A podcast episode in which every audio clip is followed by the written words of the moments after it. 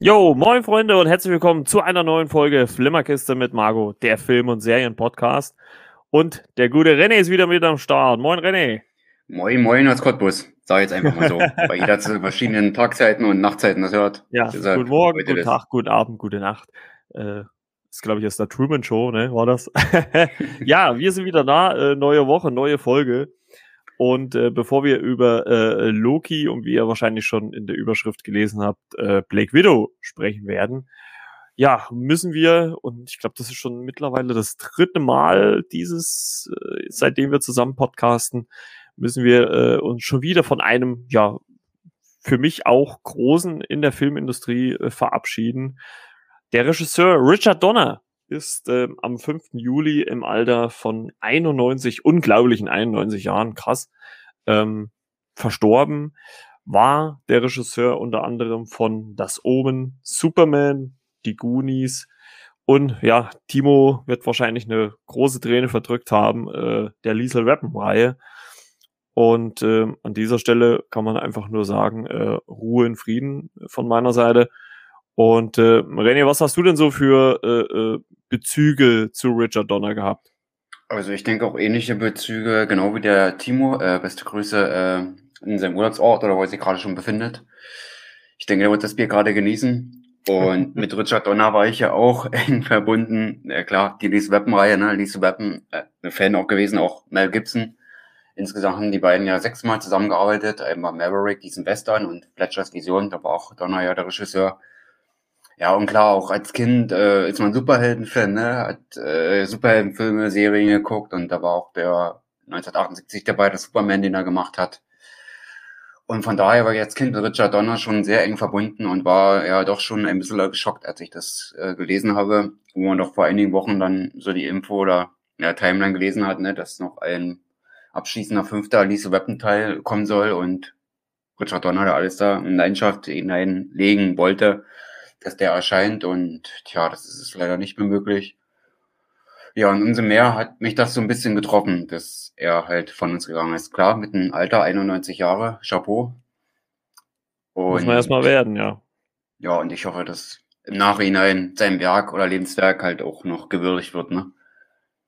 Ja, absolut. Und äh, ich muss auch sagen, ich habe dann äh, nach der Meldung natürlich auch noch mal so ein bisschen geguckt, weil man gerade natürlich, äh, man, man sieht ja immer nur so diese Leuchtfeuer, sage ich jetzt mal, eines eines Regisseurs.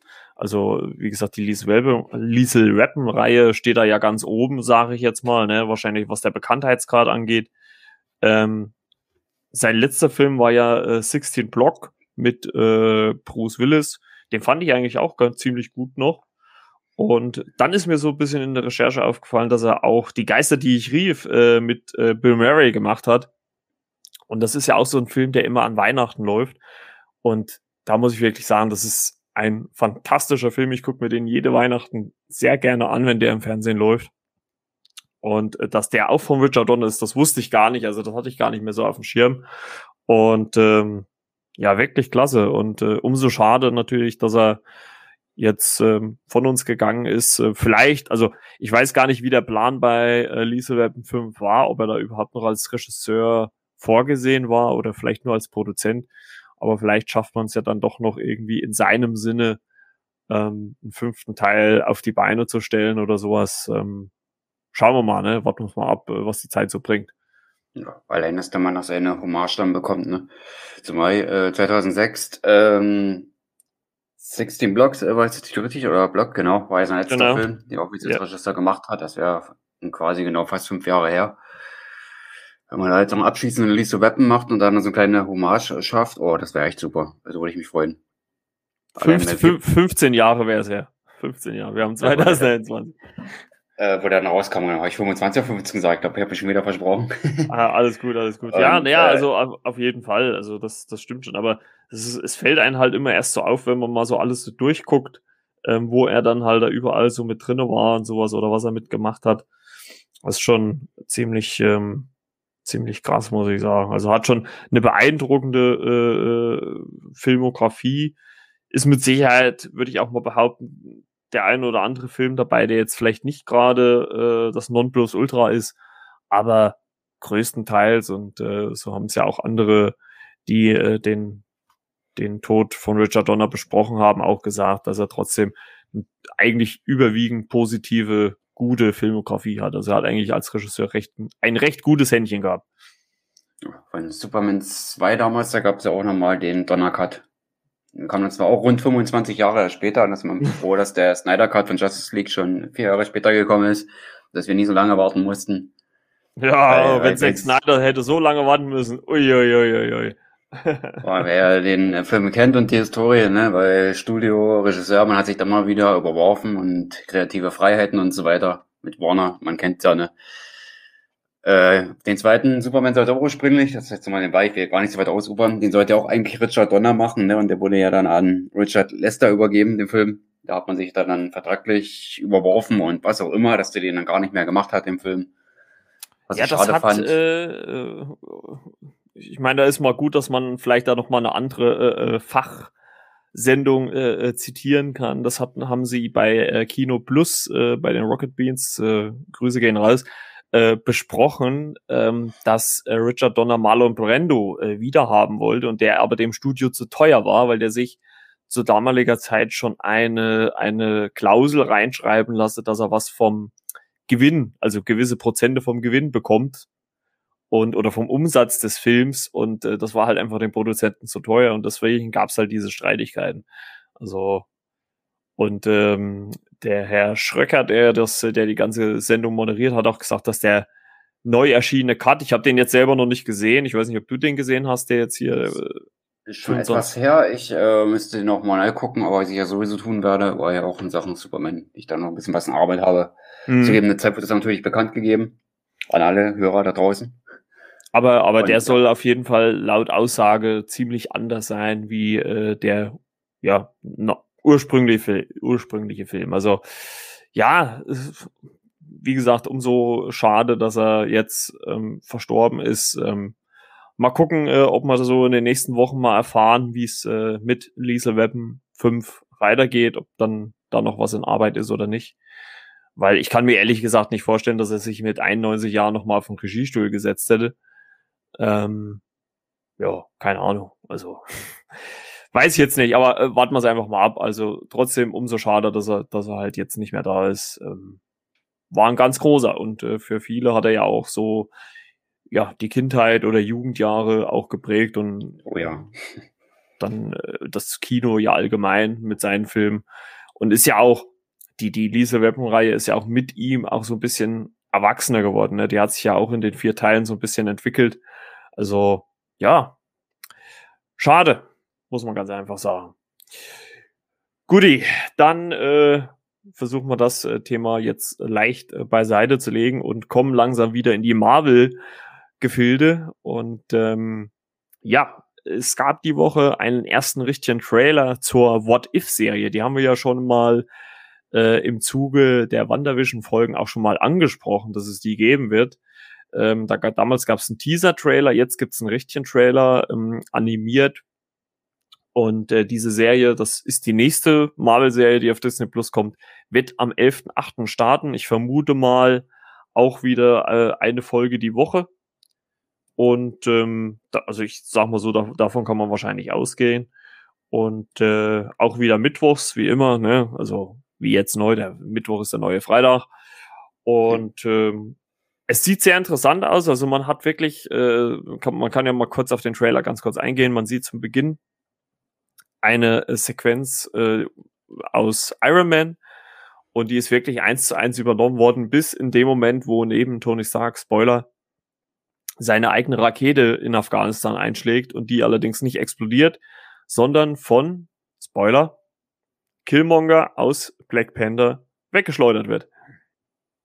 Und ähm, es wird auch im äh, Trailer ja gesagt, äh, was wäre wenn, also so heißt ja auch die Serie auf Deutsch, ne? Also der Titel What If bleibt zwar, aber was wäre wenn, ne? Was diese Frage alles verändert. Also es ist schon, also ich bin mal wirklich gespannt, wie sie so das Ganze aufziehen mit diesen äh, Was wäre wenn Fragen, vor allem auch wie lang die Folgen sind. Ähm, das finde ich auch mal ganz, Entschuldigung, ganz cool. Und ähm, dass sie halt wirklich teilweise eins zu eins Serien, äh, äh, äh, Sequenzen aus Filmen scheinbar übernehmen und die halt umändern. Also halt animiert natürlich, nicht mit Realpersonen, aber zumindest im Englischen auch mit den Originalstimmen. Und äh, ja, ich glaube, darauf äh, können wir uns alle freuen. Wird jetzt zwar ein bisschen Luft sein, dann halt zwischen der letzten Folge Loki und äh, What If, aber ich glaube, so eine kurze, kleine Marvel-Verschnaufspause tut ja auch ganz gut, ne? Das ist auf jeden Fall so. Mal ja dieses Jahr noch eine ganze Menge dann nachkommen, ne? Mit Shang-Chi, der Eternals und ja, der netten Spinne aus der Nachbarschaft, ne? Die wird jetzt ja klar dieses Jahr auch noch begrüßen. Ja, es ist, glaube ich, die wird, glaube ich, so unser Weihnachtsgeschenk. Ich glaube, am 22.12. oder sowas ähm, soll der äh, eigentlich starten. Oder sowas. Nee, oder, oder was am 27. 20. oder 27.12. Also es kann sich natürlich auch alles nochmal verschieben. Ähm, alle Angaben ohne Gewähr, sagt man ja immer so schön. Und, In dem Fall, leider ja. und ja, gut. Jetzt wollen wir gar nicht zu sehr äh, abdriften. Ähm, Loki, Folge 5. Also wir sind in der vorletzten Folge der äh, Loki-Serie und äh, ja, wir springen einfach mal rein, würde ich sagen. Oder was meinst du, René? Ja, einfach ins kalte Wasser rein. Genau. äh, am Ende oder beziehungsweise in der Post-Credit oder Mid-Credit-Scene, muss man ja eher sagen, äh, von äh, der vierten Folge von Loki haben wir ja gesehen, dass er nicht äh, tot ist, dass er in einer, auf irgendeiner Welt zu sich gekommen ist, wo auch ein verfallener äh, Stark Tower zum Beispiel ist. Und äh, wir ja, springen quasi genau zu dem Moment in Folge 5 und äh, sehen halt, äh, wie äh, Tom Hiddlestons Loki mit den anderen Varianten spricht, die er da schon gesehen hat. Die haben wir ja in der letzten Folge schon besprochen. Also einmal Kid Loki, dann ähm, einen älteren Loki, einen äh, äh farbigen Loki und Alligator Loki. also eine wirklich ähm, skurrile Aufeinanderreihung von verschiedenen Versionen oder Varianten äh, von Loki. Ähm, sehr amüsant, gerade Alligator Loki, da wird ja auch viel, äh, ja, so Jokes äh, damit gemacht. Ähm, das fand ich wirklich ganz witzig. Und ähm, ja, die beiden oder die, die vier, also Alligator Loki kann ja nicht sprechen, aber die äh, anderen drei Varianten klären ja dann den Tom Hiddleston Loki auf, äh, in, wo er sich äh, befindet. Er befindet sich quasi in der Leere, also am Ende der Zeit, äh, so wird's glaube ich erklärt, ne, wo halt ja, die Zeit sich auflöst. Und dort herrscht ein Wesen, das äh, in Form einer riesigen Wolke, würde ich mal behaupten, ne, ist das, oder Nebel, Wolke, ähm, dort äh, ja umhergeistert quasi und äh, alles, was die TVA dorthin schickt, also alles Leben, was die TVA dorthin schickt, eigentlich äh, vernichtet und äh, dieses Monster oder dieses Wesen hört auf den Namen Alias, Elios oder sowas, ne? Also irgendwie so, oder Aliot, irgendwie so. Also ein sehr, sehr merkwürdiger Name. Und ähm, was hast du denn davon gehalten, als du so, als wir so in diese äh, Szenerie da eingetaucht sind? Das sah schon sehr mystisch aus, äh, sehr farbig. Ich glaube, diese Wolke war also so lila-grün, ne? Also meistens so lila. Ja, so, lila, ja, genau. Und da habe ich dann gleich so gedacht, ja, da sind da irgendwelche mystische Mächte wieder mit im Spiel. Also das war so mein erster Gedanke, als da diese da auftaucht, dann der unser lieber, guter, ja, lieb nicht immer, unser Logi da gelandet ist. Und ja, dass ja einiges passiert in dem Sinne, ne, mit dieser Wolke im Verlauf dieser Episode, in einer Folge. Das ist ja fortlaufend die Handlung, also Folge. Und da wurde einiges ein bisschen aufgelöst, beziehungsweise von den Charakteren dann dort weitergeführt, auch speziell der Handlung, ne, wo wir dann gleich dazu kommen werden. Ja, genau. Also die äh, nehmen ja Loki mit äh, in quasi ihren Unterschlupf, kann man ja sagen, wo sie sich aufhalten. Und äh, man sieht auf dem Weg dorthin viele, viele äh, Easter Eggs. Unter anderem fand ich ganz witzig einen äh, Thanos-Helikopter, der da äh, abgestürzt lag und musste schon ein bisschen schmunzeln. Und äh, wenn man sich dann halt auch ein bisschen ähm, ja mal so mit den Hintergründen beschäftigt, ne? also ich habe es ja schon oft genug gesagt, ich beziehe mich hauptsächlich auf die MCU-Filme und nicht auf die Comics. Klar beliest man sich, äh, belest man sich mal dabei, aber ähm, äh, ich bin jetzt kein Comic-Leser. Und ähm, wenn man dann so sich ein bisschen informiert, äh, tatsächlich, es gab wirklich einen Thanos-Kopter in den äh, Comics ähm, und auch wirklich ganz viele kleine Referenzen wurden dort mit eingebaut. Man sieht ja dann quasi, als sie so in den Unterschlupf äh, hinabsteigen, fährt so quasi die Kamera nach unten und man sieht dann Mjölnir, also Thor's Hammer, so irgendwie vergraben unter der Erde. Fand ich auch ganz witzig. Ähm, ja, äh, war, war ganz lustig und äh, ja, diese, diese verschiedenen Varianten erzählen ja dann auch Loki, was es so mit dieser Welt auf sich hat. Und ähm, parallel dazu ähm, erleben wir in der TVA, wie Sylvie ja quasi äh, Ravonna, also diese Richterin aus der ersten Folge und eine Art Leiterin der, der, der TVA quasi, ja, erpresst ihr die ganze Wahrheit zu sagen, ne, was es jetzt nur mit der ganzen TVA und wer dahinter steckt auf sich hat.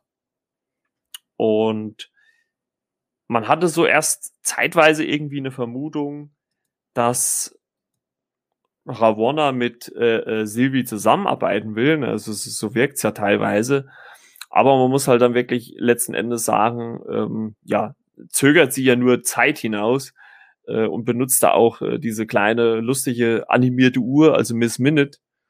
Und ähm, ja, äh, ja, verarscht quasi Sylvie. Ne? Also, das hat, also ich habe echt gedacht, okay, so im ersten Moment, hm, alles klar, okay, vielleicht äh, hinterfragt sie das jetzt auch, ne? obwohl sie ja wahrscheinlich anscheinend wusste, dass diese ähm, drei Zeithüterfiguren zumindest jetzt keine echten Wesen waren, sondern nur Androiden.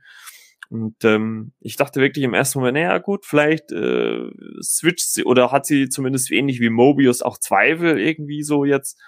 Aber das wurde ja dann doch relativ schnell äh, weggebügelt. Ne? Hm. Und ähm, man sieht ja dann, wir springen ja dann wieder zurück in diese, diese Leere, in diese Welt. Und Loki sagt dann irgendwann, ja, äh, also der Tom Hiddleston Loki, man muss ja ein bisschen aufpassen, welchen Loki man meint, äh, dass er sagt, ja, er äh, muss jetzt hier kümmern, er will hier raus, er muss äh, dieses Wesen besiegen. Äh, und da lachen seine anderen Varianten ihn aus. Was ich ganz witzig fand, ist, äh, dass äh, Alligator Loki immer, wenn ihm was nicht passt, den anderen an den Arm springt und, und versucht, den Arm zu fressen. Und ähm, als Tom Hiddleston Loki so nach oben steigt und will wieder aus dem äh, äh, Verlies raus, äh, wo sie sich halt verstecken vor äh, Aliot, diesem Wesen, damit sie nicht gefressen werden, ähm, ja, stehen auf jeden Fall noch mehr Loki-Varianten vor ihm. Also einmal er selber auch nochmal sich gegenüber, ne? Und äh, auch noch viele andere Varianten. Also äh, fand ich wirklich ziemlich witzig. Da kommt es ja dann auch noch mal äh, äh, kurze Zeit später zu einer ziemlich äh, abstrusen Situation, wo quasi ähm, der eine Loki sagt, ja, wir haben hier einen Deal und und und äh, wir haben hier was abgemacht und also im Prinzip verarschen sich alle gegenseitig, ne? Also das fand das fand ich wirklich ziemlich skurril, was sie da so abgezogen haben. Und witzig. In dem, dem Moment, wo er äh, die Luke aufmacht und die ganz andere Lokis da sieht und äh, die Reaktion, da kann auch nicht wahr sein. Das fand ich auch schon mal zum Schießen. Wieder unnachahmlich gespielt vom Tom Hiddleston, wo ich sage. Klasse umgesetzt. Allein die Reaktion einfach in diesem Moment, als er die da blickt und oh Mann, ja. geil. Hat echt Spaß gemacht. Einmal, wieder einmal mehr. Auf jeden Fall, auf jeden Fall. ja, und parallel dazu, ähm, wie gesagt, entpuppt sich ja Ravonna dann doch als äh, ja, Verräterin und äh, äh, will Sylvie natürlich äh, ja eigentlich äh, vernichten.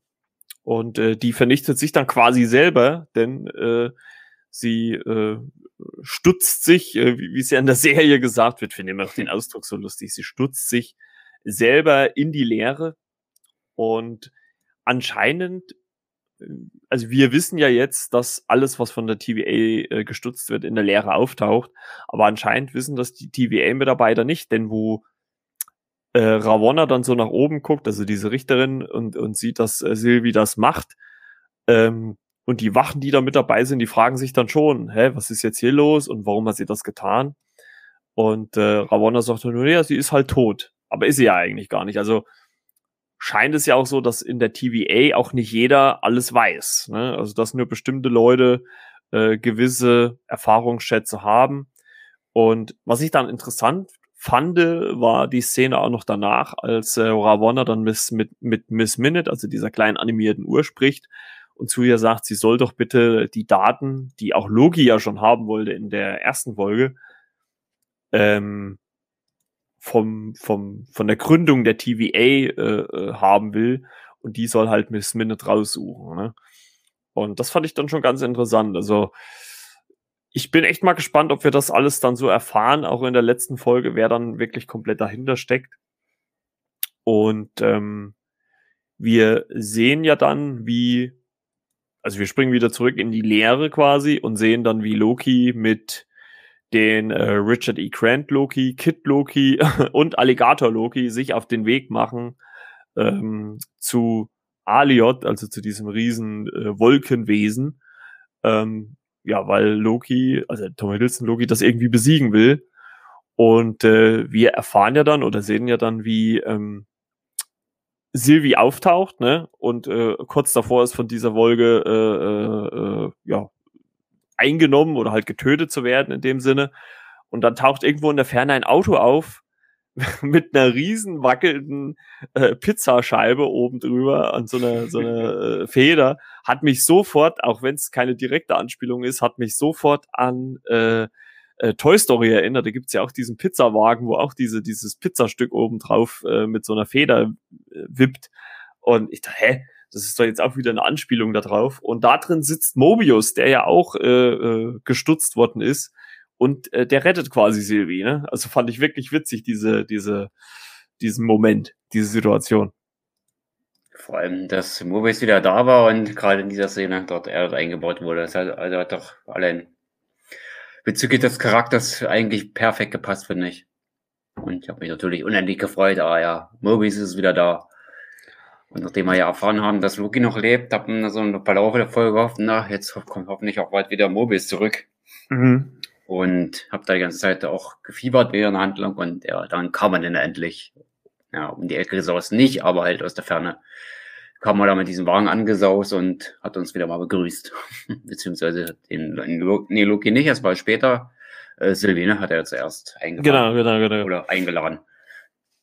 Gut, das kommt ja dann auch kurze Zeit später und ähm, was ja in der Szene vielleicht noch relevant ist, muss man ja vielleicht sagen, durch ihre äh, Gedankenkontrollfähigkeiten sieht Sylvie ganz kurz, als diese Wolke auf sie zukommt, ein Schloss. Also es, es gibt so verschiedene Bildfetzen, die kurz auftauchen und äh, dann kommt aber halt äh, äh Mobius und rettet sie und also Owen Wilson, der wieder mal, also ich finde Owen Wilson, der spielt in dieser Serie wirklich so fantastisch. Also ich war von seinen, ich weiß nicht, wie es dir geht, aber ich war von seinen Komödien ansonsten nie so der Riesenfan.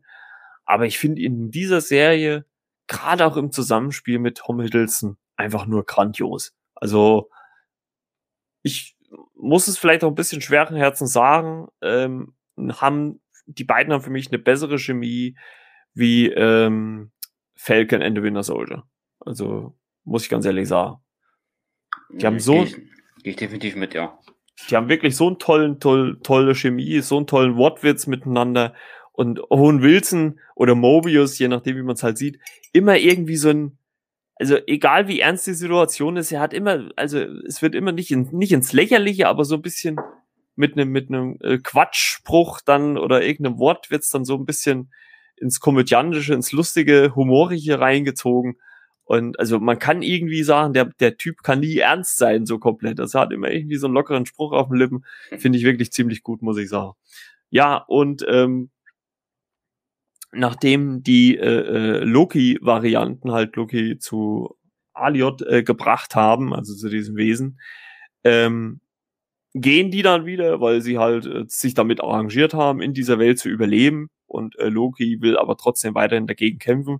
Und dann taucht halt einfach in der Ferne äh, Mobius auf äh, mit dem Auto und äh, Sylvie und ähm, man hat es ja schon so ein bisschen gemerkt und ich glaube, man hat es auch in der Folge noch mehr gemerkt. Und das finde ich halt ganz cool, so an diesen Disney Plus auch äh, Rückblicken, die sie am Anfang jeder Folge machen. Loki ist, hat sich schon so ein bisschen in Sylvie verguckt, muss man ja sagen. Ne? Also auch wenn es halt seine, sein weibliches Pendant quasi ist, äh, äh, hegt er da wahrscheinlich schon ziemliche Gefühle. Und ähm, ja, die beiden entschließen sich dann zusammen. Also Silvi äh, hat dann einen Plan und sagt, sie will diesen, dieses Wesen äh, verzaubern, weil sie der Meinung ist, äh, dass dieses Wesen äh, eher eine, eine Schutzmauer ist für jemanden, der sich dahinter versteckt. Ne? Also das ist ja quasi so dann der grobe Plan, den sie verfolgt. Und ähm, Mobius kehrt zurück in die TVA und will die abbrennen, ne? wie er so wortwörtlich sagt. Und äh, sagt er dann zu äh, Sylvie, äh, ja, danke für den Funken. Also da kann man auch mal gespannt sein, wie sich das dann in der äh, sechsten und finalen Folge der ersten Staffel zumindest auswirken wird. Also ich bin da ziemlich gespannt. Und ähm, Loki und Sylvie machen sich dann auf den Weg, äh, ja, diese, dieses Wesen Alios äh, zu ja, verzaubern. Ne? So sieht es aus. Genau. Also ich fand, also man kann ja gut, wir, wir, wir besprechen ja eh die Folge. Also ähm, sie verzaubern ja dieses Wesen dann letztendlich auch, ne? Und es tut sich ja dann ein eine Öffnung auf, äh, wo wir ein Schloss dahinter sehen. Auch dieses Schloss, was, was Silvi ja quasi ähm, in, diesen, äh, in diesen Eintritt in die Leere kurz gesehen hat, so schemenhaft. Was ich ganz cool fand an der Folge, jetzt an der fünften Folge, war, also allein erstmal diese Welt. Also die fand ich richtig genial äh, gemacht. Ich glaube, das ist nochmal so eine, so eine Folge gewesen, wo wirklich viel Budget reingeflossen äh, ist.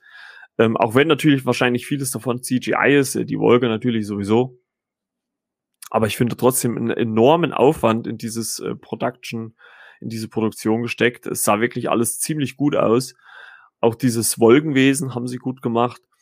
Und ähm, noch mal kurz zur Story. Äh, dort bekommen ja dann im, in diesem quasi Kampf oder in diesem Gegenüberstehen von Alios bekommen ja dann äh, die beiden, also Sylvie und Loki, Hilfe von diesem äh, Richard E. Grant Loki, der dann mal seine ganzen Kräfte nochmal bündelt äh, und dort eine riesige asgardische Stadt, ne, also Asgard quasi aufzieht und äh, was von diesen Wesen äh, Alios halt äh, ja wieder zerstört wird oder oder quasi was sich ja als Fake dann letztendlich herausstellt. Und er bezahlt ja damit auch äh, dafür auch mit seinem Leben. Ne? Also man sieht ja dann, wie dieses äh, Wesen ihn dann auch zerstört oder tötet quasi. Leider, leider. Ne? Ja, fand ich auch irgendwie einen krassen Moment, aber, aber ist das sind Weise, weil fand ich auch, dass gerade Asgard da aufgezogen hat, wo ich sage, hm, das kennt man auch da irgendwo her, dieses Symbol oder dieses Gebäude. Da sagt man, ui, interessant.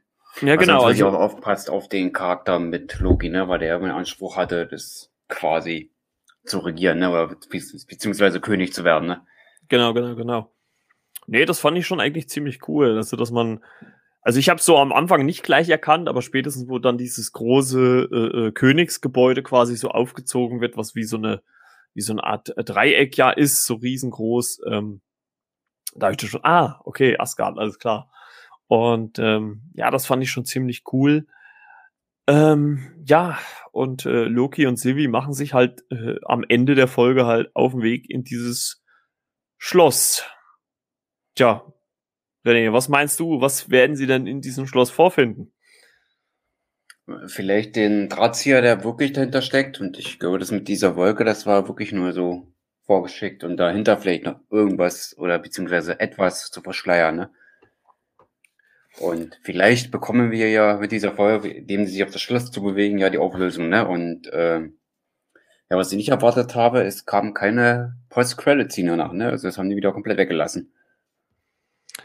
Ja, das hat also, mich auch gewundert. Also hätte ich vielleicht gedacht, dass man zumindest vielleicht einen Teaser, vielleicht dann, vielleicht diesmal nicht von Logi, sondern von Mobius macht, wie er halt in der TVA agiert oder sowas, hätte ich, hätte ich vielleicht ganz cool gefunden, aber vielleicht haben sie es halt einfach bewusst äh, weggelassen, um halt so ein bisschen die Spannung zur letzten Folge halt hochzuhalten, ne? weil man jetzt natürlich ähm, wieder etliche Tage Zeit hat, darüber zu spekulieren. Ganz groß auf der Liste oder ganz oben auf der Liste steht natürlich immer noch Kang, der Zeitreisende, der ja in äh, Ant-Man 3 ähm, auch einen Auftritt haben soll. Also ich sag mal so, die Wahrscheinlichkeit, was das angeht, ist wahrscheinlich mit am größten. Ich habe allerdings auch so ein bisschen die Befürchtung, dass wir am Ende vielleicht auch wieder nur, ich weiß es nicht, aber irgendwie auch wieder nur so eine 0815 Erklärung für das Ganze bekommen. Also ich hoffe es wirklich inständig nicht. Und ähm, aber irgendwie, ich habe so, so ein ganz, ganz dumpfes Gefühl, was. Also ich hoffe es nicht, ich glaube es auch eigentlich irgendwie nicht so. Aber so irgendwie so in so der letzten Rille muss ich sagen, hm, hoffentlich wird's nicht zu dumm, was dann am Ende bei Rung Also ich hoffe schon, dass es dann eine wirklich tragende Figur oder Macht ist, äh, die das Ganze dort äh, ja aufgebaut hat und sowas. Ne? Also da äh, bin ich wirklich mal sehr gespannt. Ja, ich gehe da auch so mit wie du und hoffe, dass letztendlich etwas Typkündiges rauskommt, weil es zuletzt bei anderen Serien war, ne? dass man es da ein bisschen mehr erklärt. Ja, weil bis hier genau, weil da verfolgt wird. Richtig, weil, weil, weil bis hierhin halt die Serie wirklich mal erfrischend anders war, fand ich. Ist natürlich auch, muss man auch ganz klar sagen, Geschmackssache, ne? Also es gibt äh, oft genug Leute, die dann halt eher sagen, naja, ich stehe halt eher auf Captain America und dann gefällt mir halt Falcon and the Winter Soldier besser. Aber ansonsten bis hierhin wirklich erfrischend anders, schön skurril. Und ähm, ja, wir haben es ja oft genug besprochen. Also ich äh, könnte mir da auch gut, was gerade was dieses äh, Multiversum und Zeitreisen vorstellen, dass man da auch noch eine zweite, dritte Staffel hinterher schiebt.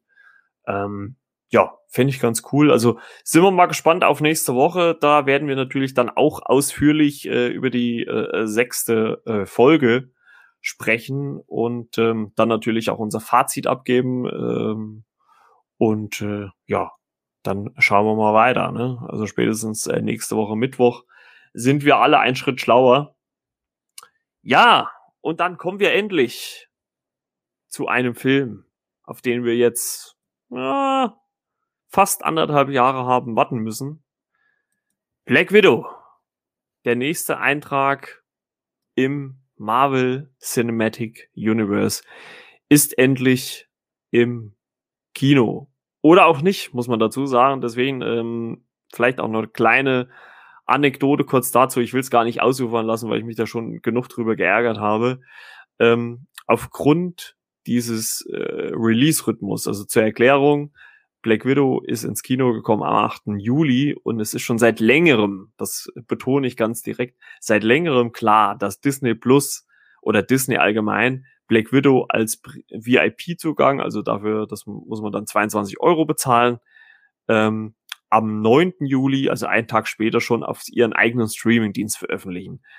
Aufgrund dessen, auf dieser Tatsache, die, wie gesagt, schon vor Monaten entschieden worden ist, da waren die Kinos alle noch zu, haben sich halt einige Kinos oder Kinoketten dazu entschlossen, den Film nicht zu zeigen.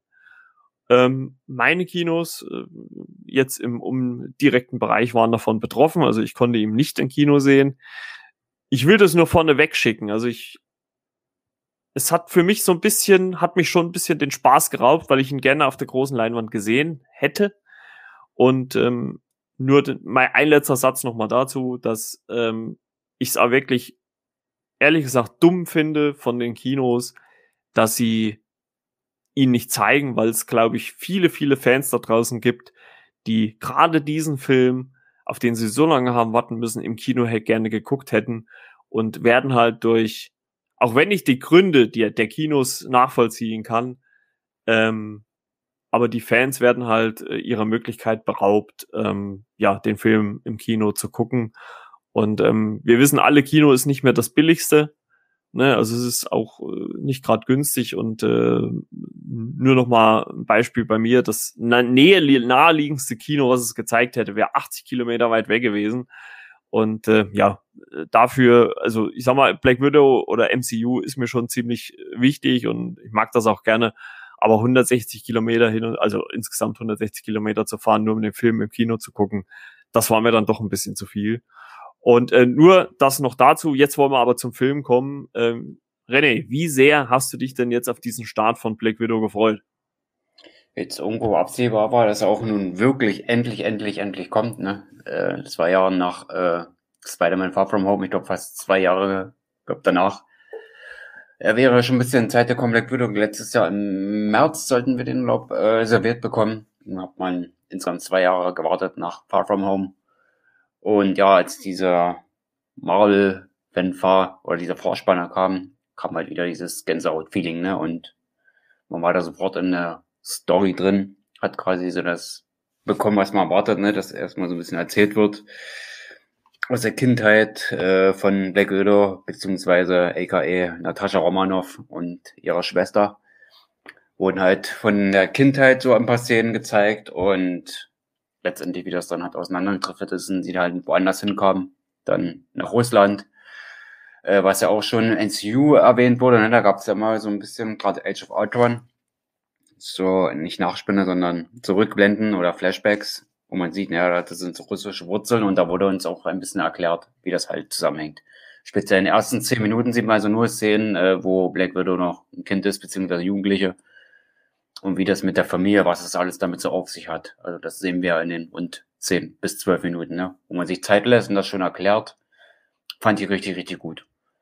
Genau, also eins äh, nochmal auch äh, vorneweg natürlich, also wenn wir jetzt äh, über Black Widow reden, müssen wir ähm, ja äh, das äh, Marvel Cinematic Universe äh, spoilern, ähm, denn äh, also wie gesagt Spoilerwarnung, wenn ihr wenn ihr das jetzt hört, äh, Black Widow ist ja eigentlich am Ende von äh, Avengers Endgame hat sich geopfert, ähm, damit das Team den Seelenstein bekommt, um halt Thanos zu besiegen. Ja, Black Widow äh, liegt eigentlich kurz, also wenn man in die Filmografie Timeline guckt, äh, kurz nach Civil War, ne, äh, steigt der Film quasi ein. Also er ist quasi, wenn man es so nimmt, eine kleine Miss was heißt kleine, das hört sich jetzt schon wieder so abwertend an, aber eine Mission von äh, äh, Black Widow, die wir halt hier sehen. Ähm, ich versuche mal kurz so die Story bisschen äh, grob äh, zusammenzufassen. Also nach den Ereignissen von Civil War äh, ist Natascha, also Black Widow, auf der Flucht vor äh, Shield und ähm, versteckt sich äh, irgendwo auf der Welt und ähm, bekommt allerdings eines Tages Post mit äh, einem äh, Mittel, ähm, das aus äh, Budapest äh, geschickt worden ist. Dort trifft sie, und ich glaube, das kann man ja sagen, auf ihre Schwester Jelena ähm, und äh, zusammen ähm, müssen die beiden ja ihre, ich sage jetzt ganz einfach mal Eltern, ohne zu viel äh, mehr zu sagen, ihre Eltern äh, äh, kontaktieren, äh, teilweise befreien und kontaktieren, um halt ähm, ja auf äh, eine Mission zu erfüllen, um halt diese Black äh, Widows, also es gibt ja noch mehr Black Widows aus dem Red Room, das wissen wir schon aus äh, Age of Ultron, haben wir das ja schon teilweise gesehen. Und ähm, ja, äh, die Familie muss quasi den Bösewicht äh, Dreikopf, den wir ja schon erwähnt zumindest bekommen haben in ähm, Avengers, ne? Äh, da wurde ja äh, Dreykopf äh, erwähnt zwischen dem Gespräch zwischen Loki und äh, Black Widow. Ja, müssen den äh, irgendwie dingfest machen und äh, ja, das war's eigentlich schon. Also äh, ist gar nicht so kompliziert, wie man es eigentlich äh, denkt. Ne? Ähm, ja, René, jetzt erstmal grob vorneweg. Wie fandest du denn jetzt erstmal das Ganze, ohne jetzt zu tief natürlich auf Inhalte einzugehen? Du hast ja jetzt schon ein paar Minuten vom Anfang gesagt, was da passiert, aber erstmal so grob, wie hat dir denn der Film gefallen? Also wie bist du, oder mit welchen Gefühlen, welchen Gedanken bist du denn aus dem Film rausgegangen? Also ich fand es erstmal sehr spannend, dass man ihn so als Spionage, Spionagefilm, wieder ein schwieriges Wort, Grüße an die Lehrer da draußen im Urlaub, Schrägstrich, Schrägstrich Swuller, dass sie den so als Agentenfilm angelegt haben, fand ich auch alle Fälle sehr, sehr gut, weil ich ja, ja. Äh, und, nein, nicht auf klein auf, sondern als Kind auch schon lernen, Thriller und so Krimis so ein bisschen geguckt mhm. habe da war das Interesse natürlich äh, groß. Ne? Sie sagen, oh, hier erwartet uns ein Spionagefilm à la Bond und was es sonst eigentlich so alles gab.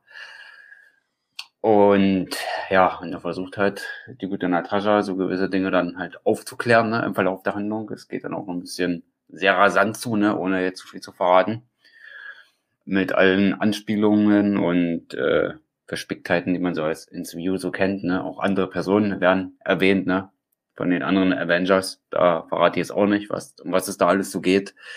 Aber es gibt definitiv so Erwähnungen. Also die typische Marvel-Formel, wenn man meinen, ja, ist im gewissen Sinne auch, aber das aufgrund eines Agentenfilms, das aufgezogen wurde, wo ich sage, ja, das war auch doch wieder ein bisschen erfrischend anders. Natascha Romanoff, äh, Schrägstrich Black Widow, äh, hat quasi ihre Hommage oder ihren Platz gekriegt, den sie eigentlich hätte schon nach Civil War hätte kriegen können. Oder beziehungsweise ein Film nach Doctor Strange hätte ja. das machen können, oder direkt nach Civil War hätte das ganz gut gepasst. Ja, und der zeitliche Kontext, warum der Film eigentlich so spät kommt, das ist eine Sache, die kann man diskutieren, aber jetzt als Gesamtwerk an sich, also man kann ihn auch als Einzelfilm äh, wunderbar genießen, was er äh, mit äh, Winter Soldier gut, ganz gut geklappt hat, wo sie ja auch eine Rolle spielt, wo sie ja auch dabei ist, ne? Scarlett Johansson.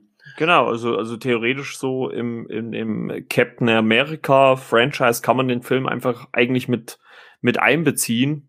Ähm, und da passt er halt wirklich perfekt rein. Also er ist halt, wie du schon sagst, so ein Spiona Spionage, Spionage-Thriller, Himmelarsch. Also heute ist ja der Wurm drin. Sein, Gibt's doch gar nicht, meine Güte. Und nee, also das hat mir auch extrem gut gefallen. Also ähm, das ist halt, weil ja schon, also so sehr ich das MCU ja liebe und, und als Filmfan, also als MCU-Fan liebe, aber ich gebe auch ganz offen zu, und das haben wir auch schon oft genug besprochen hier im Podcast, dass die Filme ja schon über lange Zeit hinweg ähm, relativ ähnlich waren. Also es war relativ gleicher Look. Ähm, die, die, die Story-Elemente waren re relativ oft ähnlich. Und ich fand auch, als ich jetzt äh, Black Widow gesehen habe, dass Black Widow sich davon schon ein bisschen, zumindest in Teilen, natürlich konnten sie das auch nicht komplett. Also gerade was äh, die Action-Set-Pieces angeht, äh, finde ich, äh, verfällt man dann doch ähm, wieder in die typische Marvel-Formel. Ähm, aber ansonsten der Rest drumherum, dieses ganze Agentensein sein, dass das dass äh, der Opener quasi, wo man sieht, äh, Natascha und äh, Jelena, also äh, ihre kleine Schwester quasi, oder ihre Schwester, äh, äh, als Kinder, ziemlich gut. Allein auch das Intro war dann auch mal was anderes. Ne? Also man sieht ja das erste Mal, also ich bin der Meinung, es ist das erste Mal, dass man überhaupt mal die Credits schon im Vorfeld sieht. Ne? Sonst sieht man das ja meistens dann immer erst zum Schluss. Also es hast du wirklich ganz, ganz selten, dass man äh, äh, das im Vorfeld hat. Und, und während des Intros wird ja dann auch so ein bisschen der Werdegang von der Black Widow äh, geschildert. Also wir, wir sehen so in, in kurzen Sequenzen, was mit ihr so passiert ist.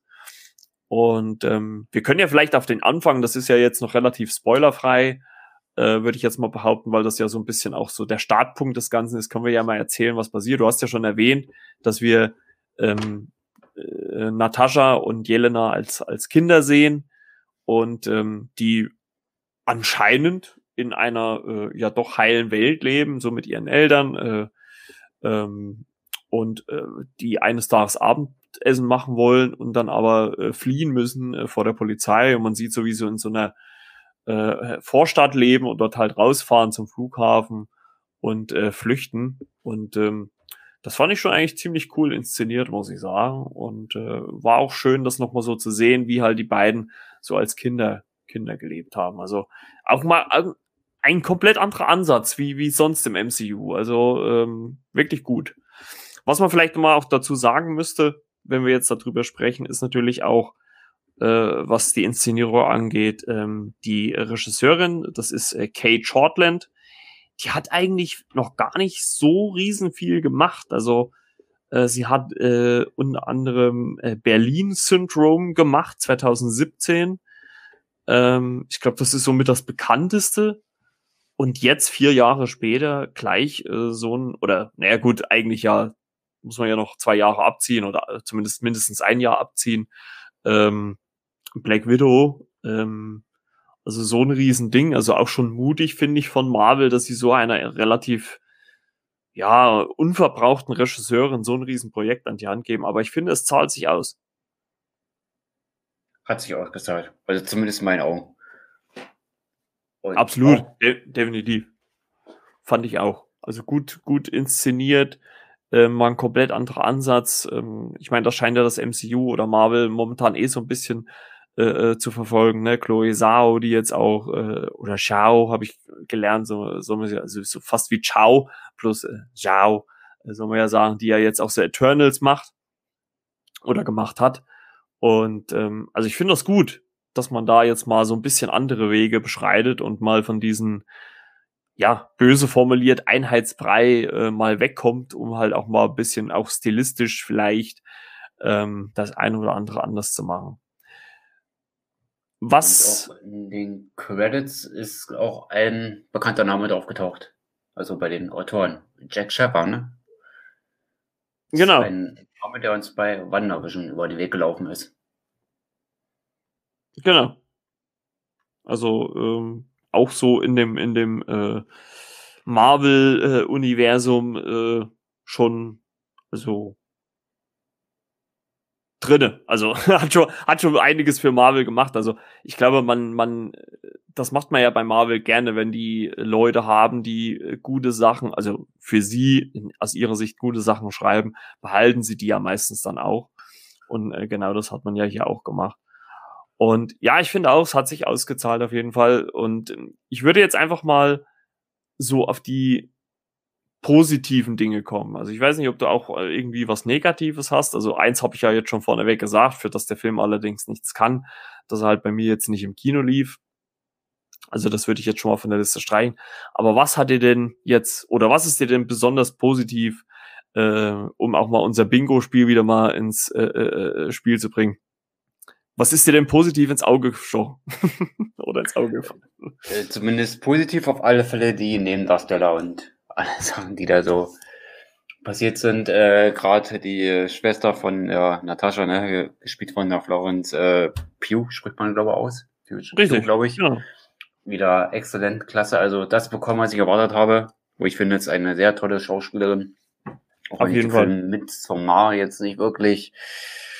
Aber ja, zumindest storymäßig und äh, so wie der Film letztendlich ausgegangen ist, nicht wirklich ein Freund bin, aber ihre Darstellungsweise dort oder wie sie ihre Figur dort gespielt hat, das war par excellence. Äh, Little Woman war sie auch dabei, hat da mhm. eine tiefgründige Rolle gespielt und stand da auch im Mittelpunkt, wo ich sah, ich habe mich da, wo ich gelesen habe, oh, Florence Pugh spielt im Black Widow mit.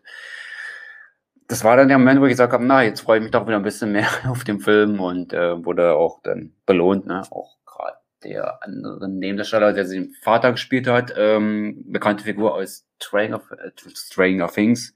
Herrgott, was ist denn heute los? David, äh, David Harbour, genau. David Harbour, genau. Und Red, der den Red Guardian spielt.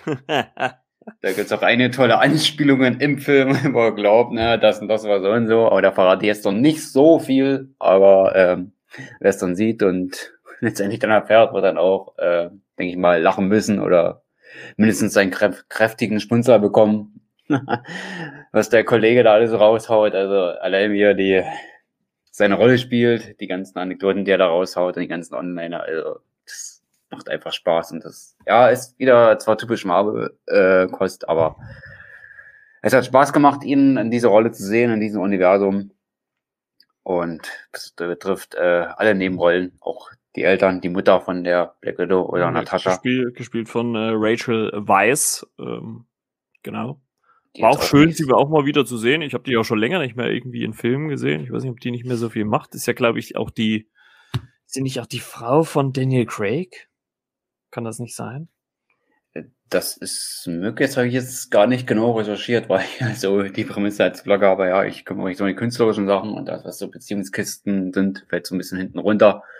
Oder kann ich das gar nicht so bestätigen. Aber wie du sagst, auf jeden Fall eine tolle Schauspielerin, auch eine sehr schöne Rolle gehabt. Ne?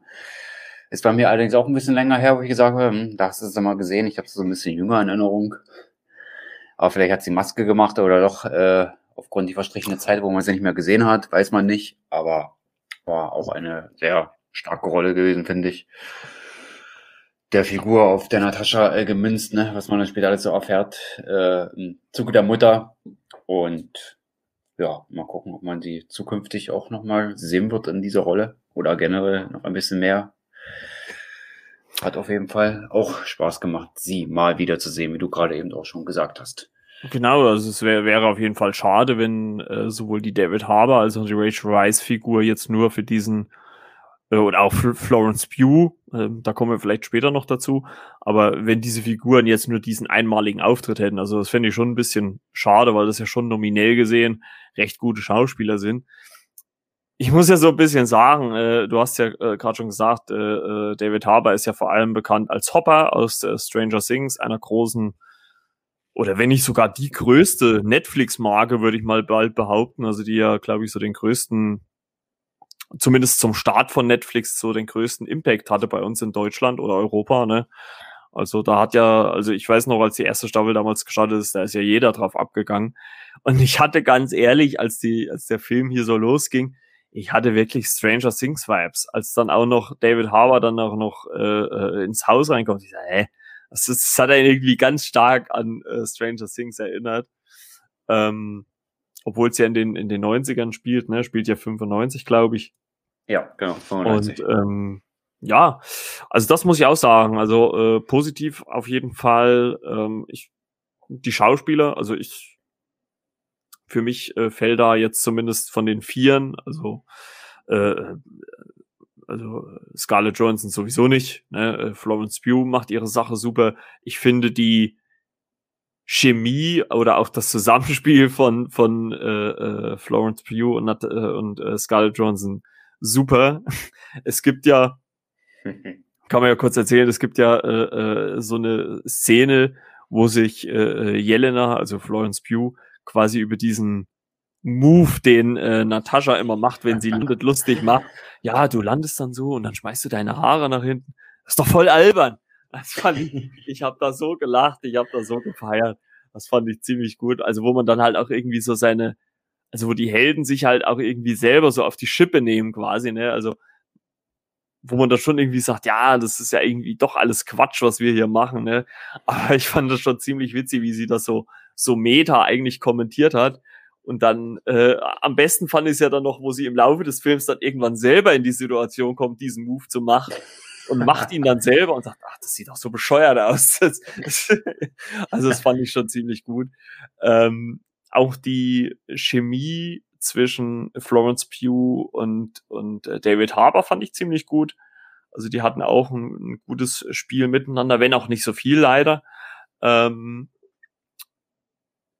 Rachel Weiss und David Harbour weiß ich jetzt gar, kann ich, möchte ich mich gar nicht so beurteilen, aber das hat, finde ich, gut funktioniert ähm, solide. Äh, ich habe äh, aus einem Interview rausgelesen, dass David Harbour gesagt hat, dass äh, man ähm, in den Szenen, in denen sie zusammengespielt haben, äh, also zur Probe, äh, könnte man wohl einen zweistündigen Film zusammenschneiden, in der David Harbour mit äh, Rachel Weisz flirtet, hat er gesagt, äh, weil die beiden anscheinend äh, so eine gute äh, ja, Chemie miteinander hatten am Set, dass da so viel Output-Material runtergefallen ist. Und das Beste haben sie halt einfach in den Film jetzt reingeschnitten. Und ähm, fand ich schon ähm, ganz witzig. Ähm, wollen wir vielleicht mal, also ich weiß nicht, ob du, hast du ein paar negative Punkte? Wir haben uns ja jetzt im Vorfeld nicht nochmal, äh, nicht schon mal drüber unterhalten, aber hast du was, was dir vielleicht missfallen hat? Eigentlich so nicht. Ja, von der Jugendzeit dachte ich von Age of Ultron, dass man da vielleicht noch so ein bisschen drauf eingeht, ne? Wo sie an diesen, was weiß ich, der Balletttänzerin oder sowas, dass da vielleicht sogar noch was kommt. Äh, war dann halt doch nicht so. Fand ich aber jetzt im Nachhinein jetzt nicht so schlimm. Ja, und vielleicht eigentlich der zeitliche Kontext, dass der Film erst da so spät kam, jetzt unabhängig von Corona.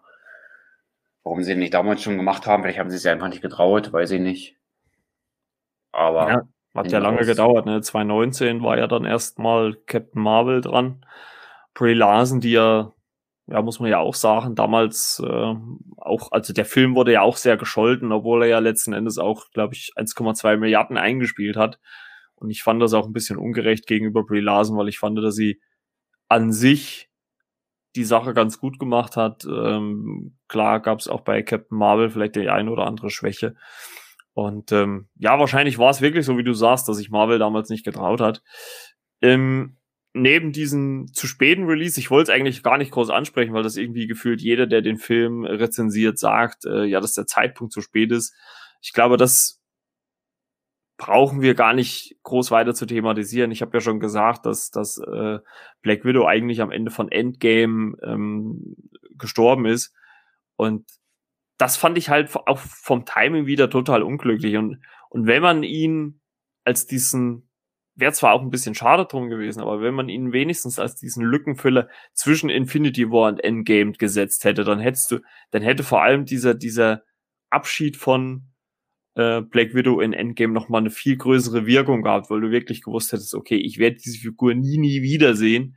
Also höchstwahrscheinlich, also in der Form zumindest nicht. Wir wissen ja, bei Marvel ist ja keiner wirklich tot. Die können ja alle irgendwann wiederkommen. Ähm, ja, also fand ich schon ein bisschen schade. Ein Kritikpunkt und äh, wo ich sage, das war für mich noch so ein bisschen negativ, äh, bevor wir dann so langsam in den Spoiler-Bereich gehen. Ähm, war für mich der Bösewicht. Weil der war für mich dermaßen blass und nichtssagend. Und das ist halt irgendwie Marvels großes Problem, dass die keine guten Bösewichte zeichnen können. Also ähm, wird ja hier gespielt von äh, Ray Winstone, äh, also General Dreykov, der quasi die Widows ja ausbildet und züchtet und mit Hilfe äh, eines einer gewissen Sache äh, sie kontrolliert.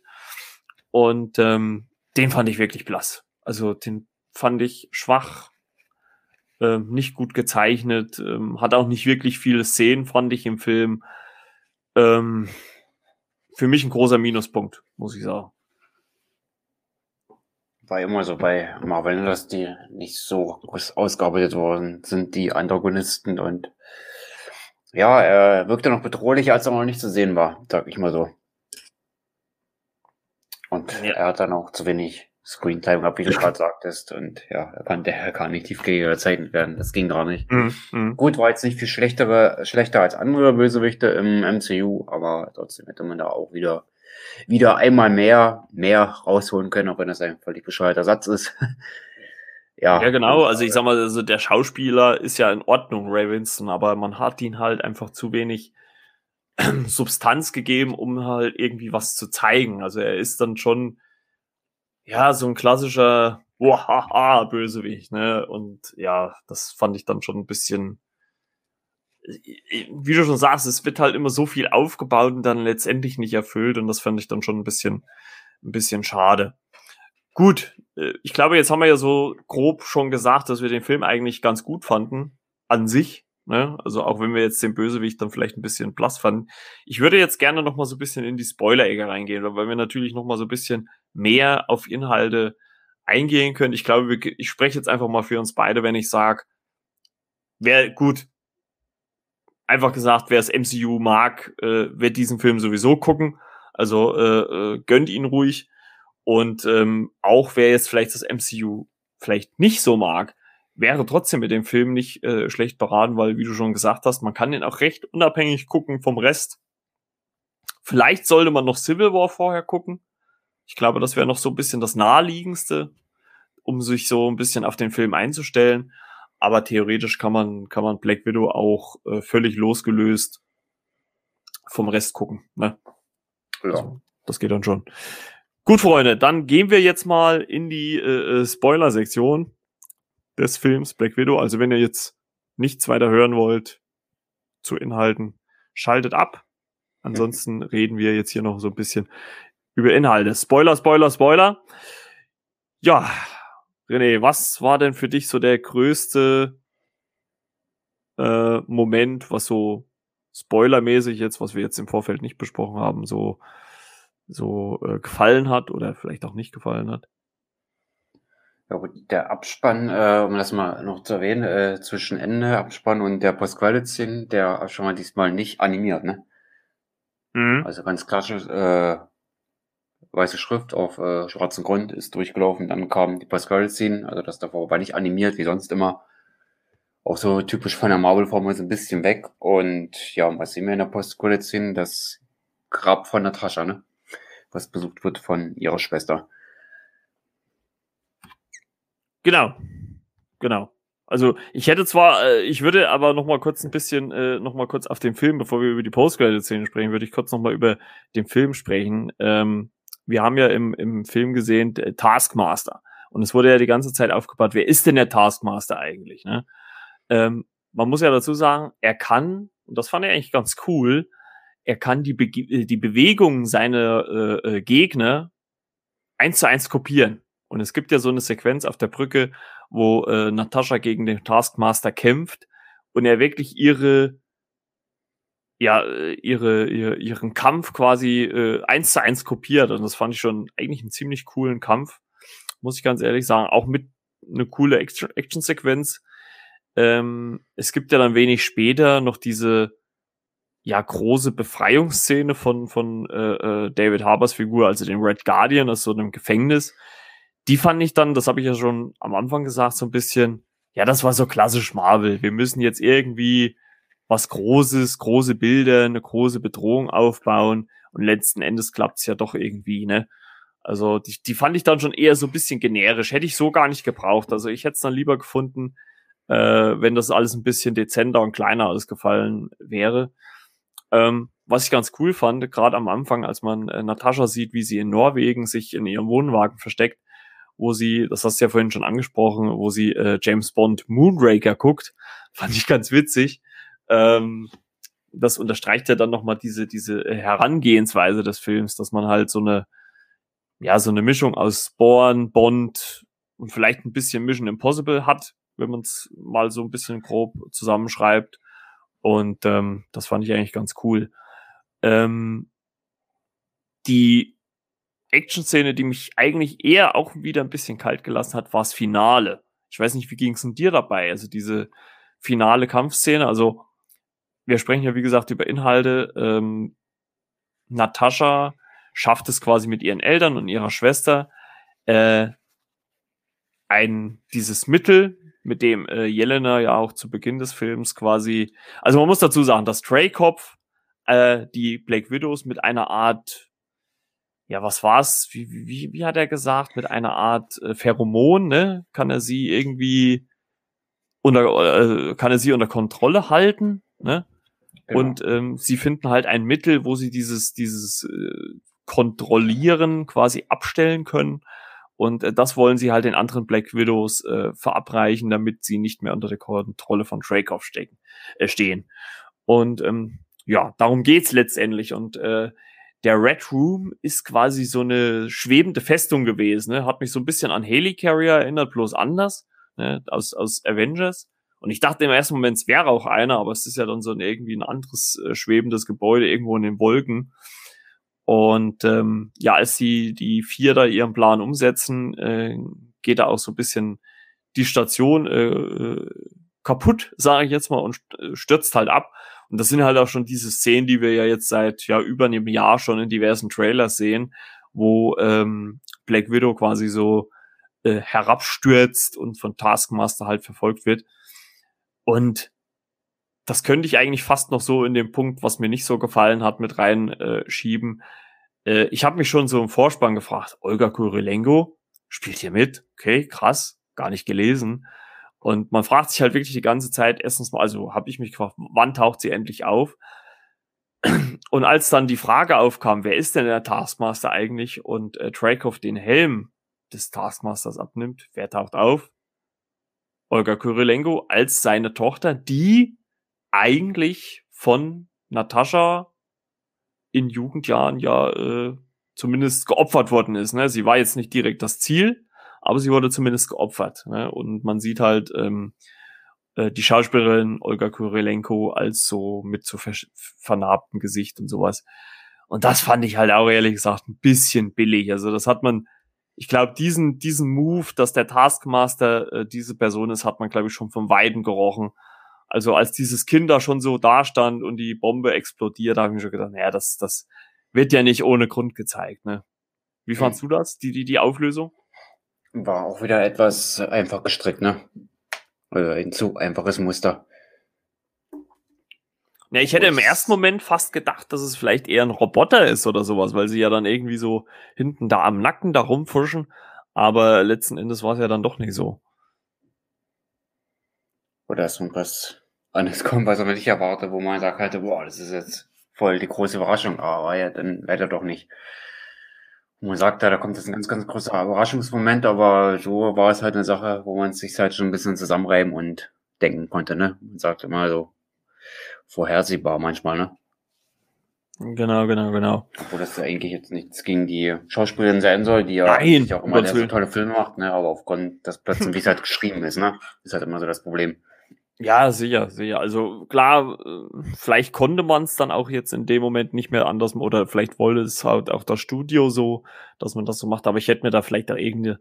Ich meine, manchmal tut man vielleicht auch den Film Unrecht. Ne? Ich meine, wenn man dann irgendwie eine andere Lösung präsentiert, die dermaßen unglaubwürdig ist, dann ist die vielleicht noch eher, eher noch naheliegender, ne? Aber naja, gut.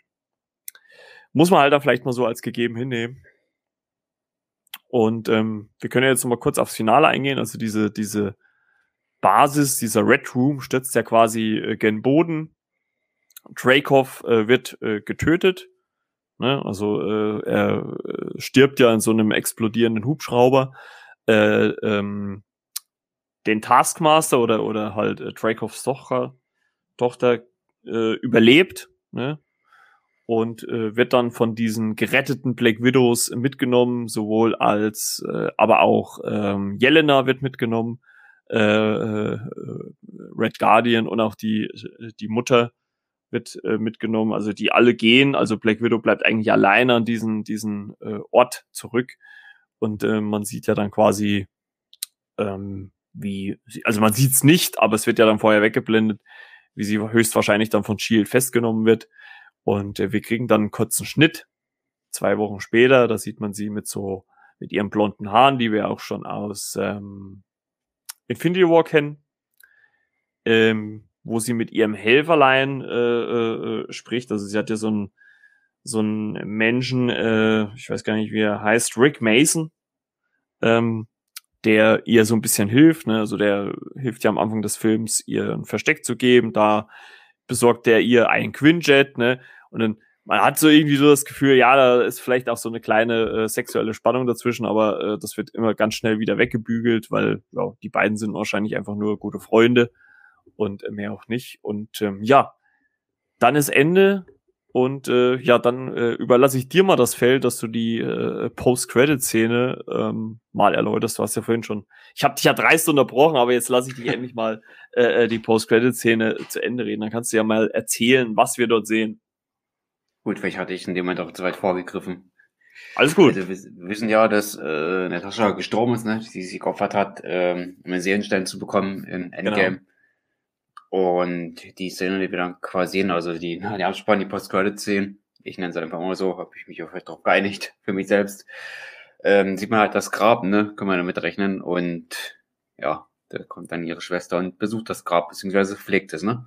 Mhm. Und in dem Moment äh, bekommt sie dann auch Besuch, auch von einem Charakter, den wir in eines der drei Marvel-Serien schon gesehen haben, in Falcon and the Winter Soldier. Genau, von der? Weißt du es noch? Äh, der Name ist mir empfallen, äh, wie die Hörer jetzt wissen. Ich kann mir jetzt nicht so doll die Namen merken, aber äh, sie hatte im Falcon Winter Soldier auch ähm, mit dem New Captain America, sag ich mal, auch zu tun. Genau, in dem Moment, wo er äh, dann auch jetzt kommt auch wieder ein kleiner Spoiler, er zum US-Agent wird, also dafür ist sie dort auch verantwortlich und zieht da gewisse Drähte im Hintergrund und so scheint das auch diesmal wieder zu sein, wie man anhand der. Die, ich habe den Namen aber noch ja. parat, ich werfe mal kurz rein. Es ist die Contessa Valentina Allegra de Fontaine. Ah, mindestens Contessa hat er mir einfallen müssen. Ja, ja. Mann, Mann, also ich Mann, glaube, ich glaube Contessa, Contessa reicht schon, äh, gespielt von äh, der aus äh, Seinfeld bekannten äh, Julia Louis Dreyfus. Ähm, genau. So, bitte weiter.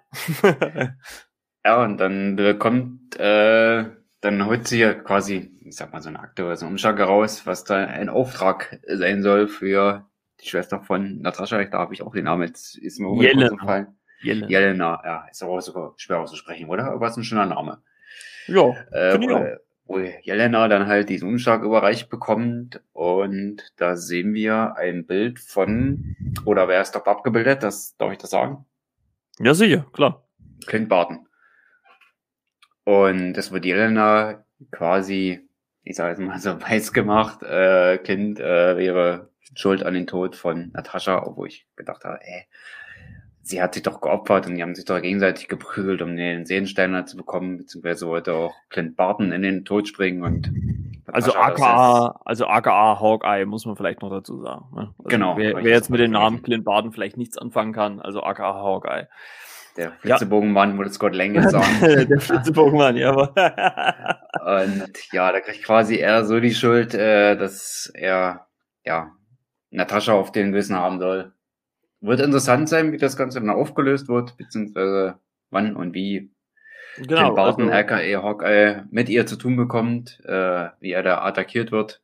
Ist halt äh, die Frage, ne, zielt natürlich ganz klar auf die Hawkeye-Serie ab, die ja höchstwahrscheinlich äh, dieses Jahr auch noch kommen wird. Ähm, genaues Release-Datum ist, glaube ich, jetzt noch nicht raus, aber ich vermute mal, wenn dann eher Ende des Jahres, also vor Oktober, November gehe ich nicht davon aus, dass die Serie laufen wird.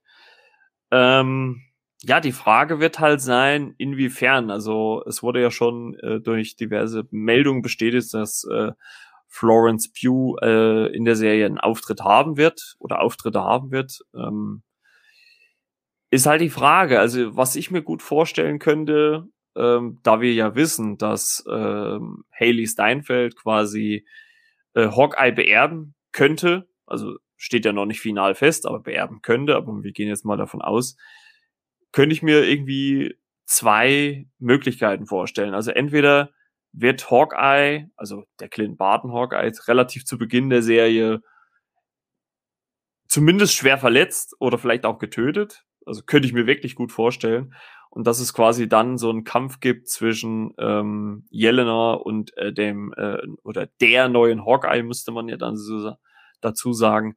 Bin ich gespannt. Glaube ich aber eher nicht so. Ich könnte mir eher vorstellen, dass so die erste Hälfte der Serie sich darum dreht, ähm, dass Jelena halt Hawkeye vielleicht töten will, sich dann aber halt herausstellt, dass es ja gar nicht so war. Man muss ja auch fairerweise dazu sagen, es weiß ja auch keiner, weil Hawkeye oder Clint Barton und Natascha waren ja alleine auf Vormir, wo es um den Seelenstein ging. Also es hat ja keiner mitbekommen, dass die beiden sich um dieses Ableben, um den Seelenstein zu bekommen, quasi geprügelt oder, oder gekämpft haben. Ne? Also das weiß ja keiner.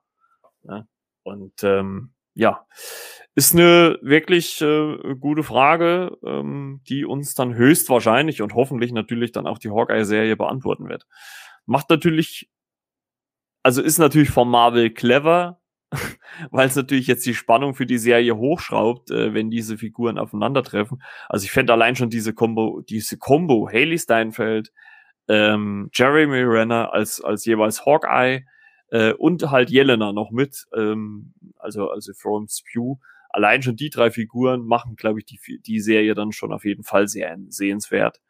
Ähm, Freue ich mich drauf. Und ähm, ja, die Contessa, für uns war es der zweite Auftritt. Man muss aber natürlich fairerweise sagen, wenn man die Chronologie der Erscheinung eigentlich sehen würde, wäre es eigentlich andersrum. Ne? Also normalerweise wäre das jetzt hier ihr erster Auftritt gewesen und dann wäre ja erst Falcon and the Winter Soldier gekommen. Also ist alles ein bisschen verschwurbelt und hin und her gedreht. Ähm, dennoch war es irgendwie cool, sie, sie da zu sehen.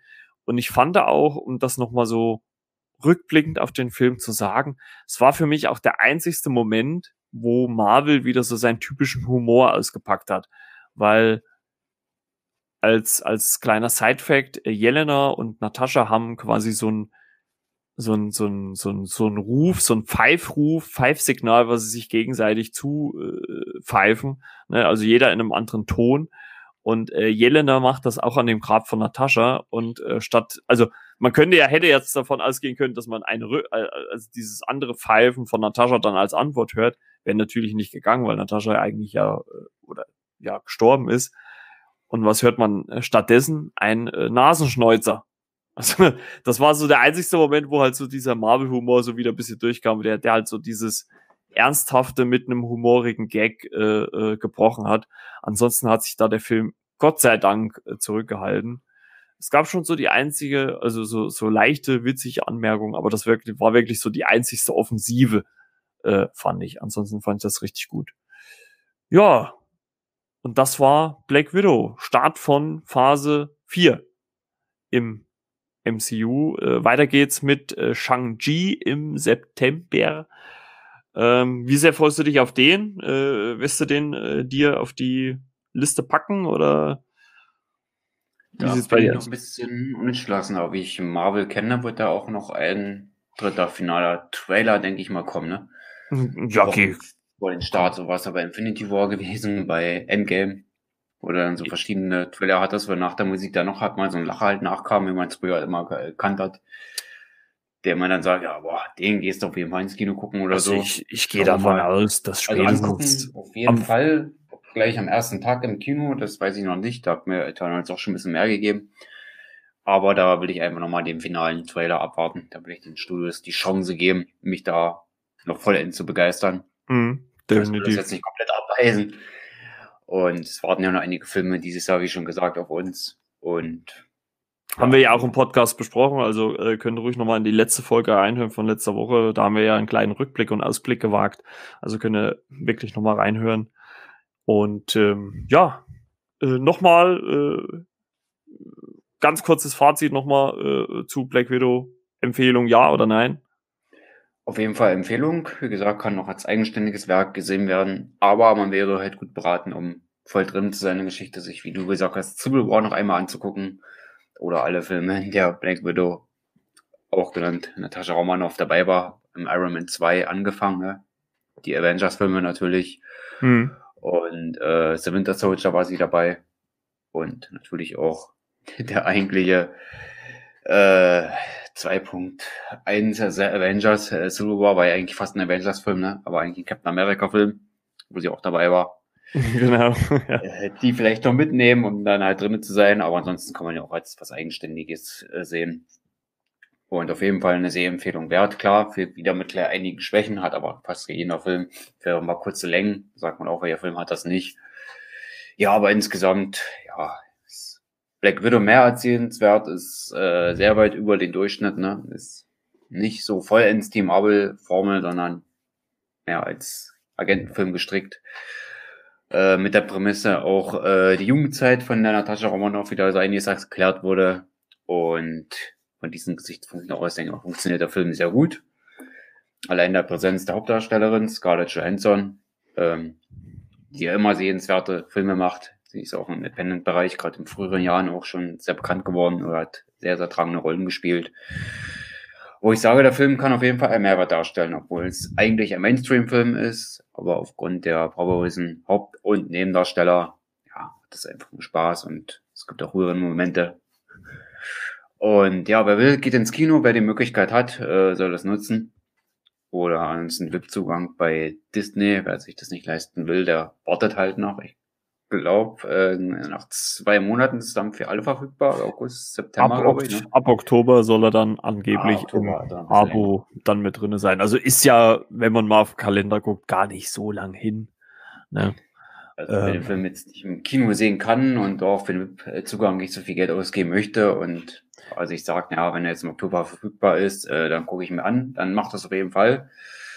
Ist ein toller Film geworden und wer so Agentfilme und Thriller äh, auf jeden Fall mag, äh, kommt am Black Widow nicht vorbei.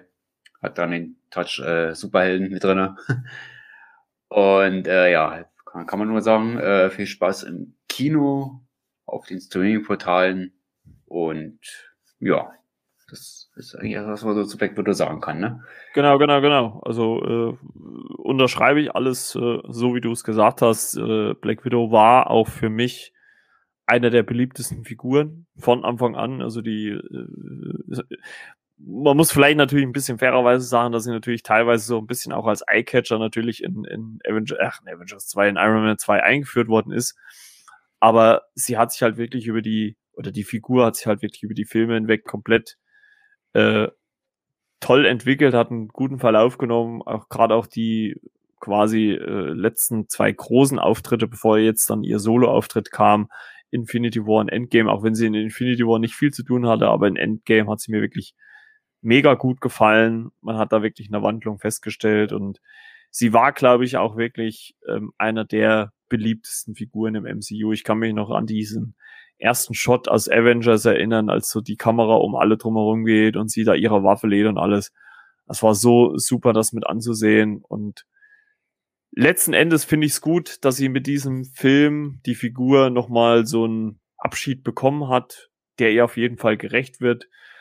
Ähm, das Einzige, was ich halt wirklich sagen kann, abgesehen davon, dass der Film halt, wie du schon gesagt hast, zu spät kommt, ist, ähm, dass es halt einfach schade ist, dass wir sie nie wieder im, also so in der Form im MCU sehen werden. Wir wissen natürlich nicht, wie äh, die Geschichte von der Florence Pugh-Figur Jelena weitergeht.